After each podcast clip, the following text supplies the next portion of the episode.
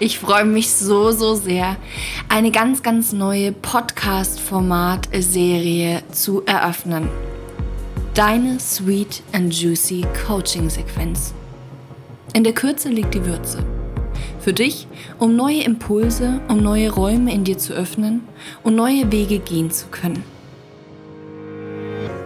Luise. Aktuell denke ich oft über Wahrheit leben nach und auch Wahrheit sprechen nach die eigene Wahrheit sprechen. Ja, es ist die eigene, aber ist es die Wahrheit? Unsere Wahrheit ist doch gedrängt und wahr durch unsere Filter und Erfahrungen. Sie ist immer subjektiv, nie objektiv.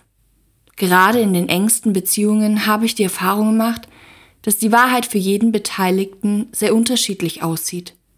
Und das in ein und derselben Situation. Und das gerade in Konflikten.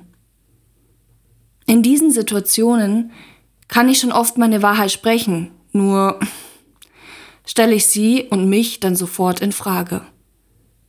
Gerade wenn die Wahrheit eines anderen so ganz anders aussieht. Wie kann ich damit umgehen und aus dieser Schleife rauskommen? Let's go. Deine Sweet and Juicy Coaching Sequenz. In der Kürze liegt die Würze. Ich frage mich, gibt es denn die Wahrheit überhaupt? Was wäre, wenn es denn gar nicht wichtig ist zu wissen, ob es die Wahrheit überhaupt gibt? Woran würden wir es denn auch erkennen? Dass es tatsächlich die Wahrheit ist. Könnten wir es?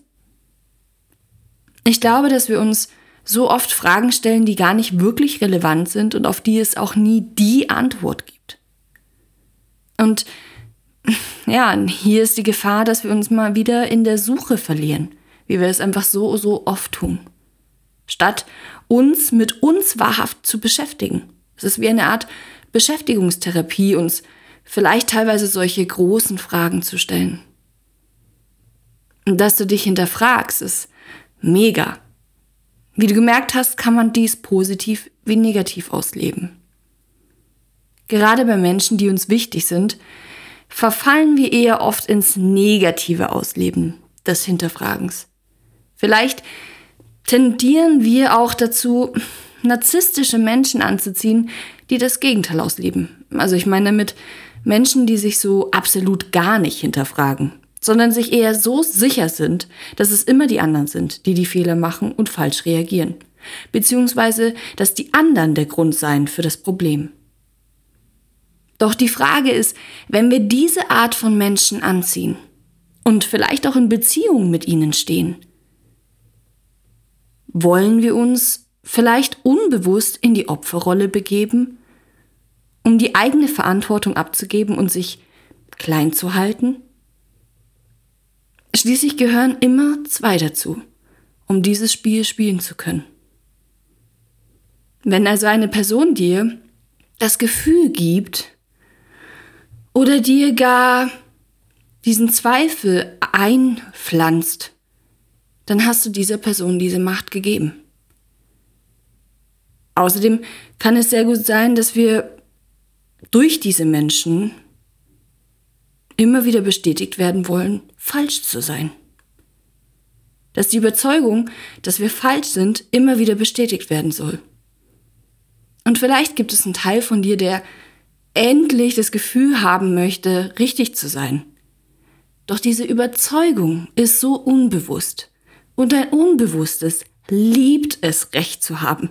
Genauso wie wahrscheinlich auch dein Bewusstes, oder?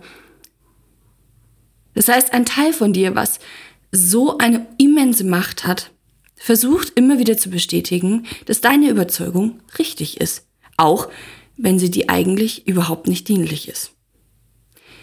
Wichtig ist eher meines Erachtens nach hier, sich dem Kreislauf dieser Wechselbeziehung zwischen dir und dieser anderen Person, dass du diesen Kreislauf erkennst und ihn dann ganz bewusst unterbrichst.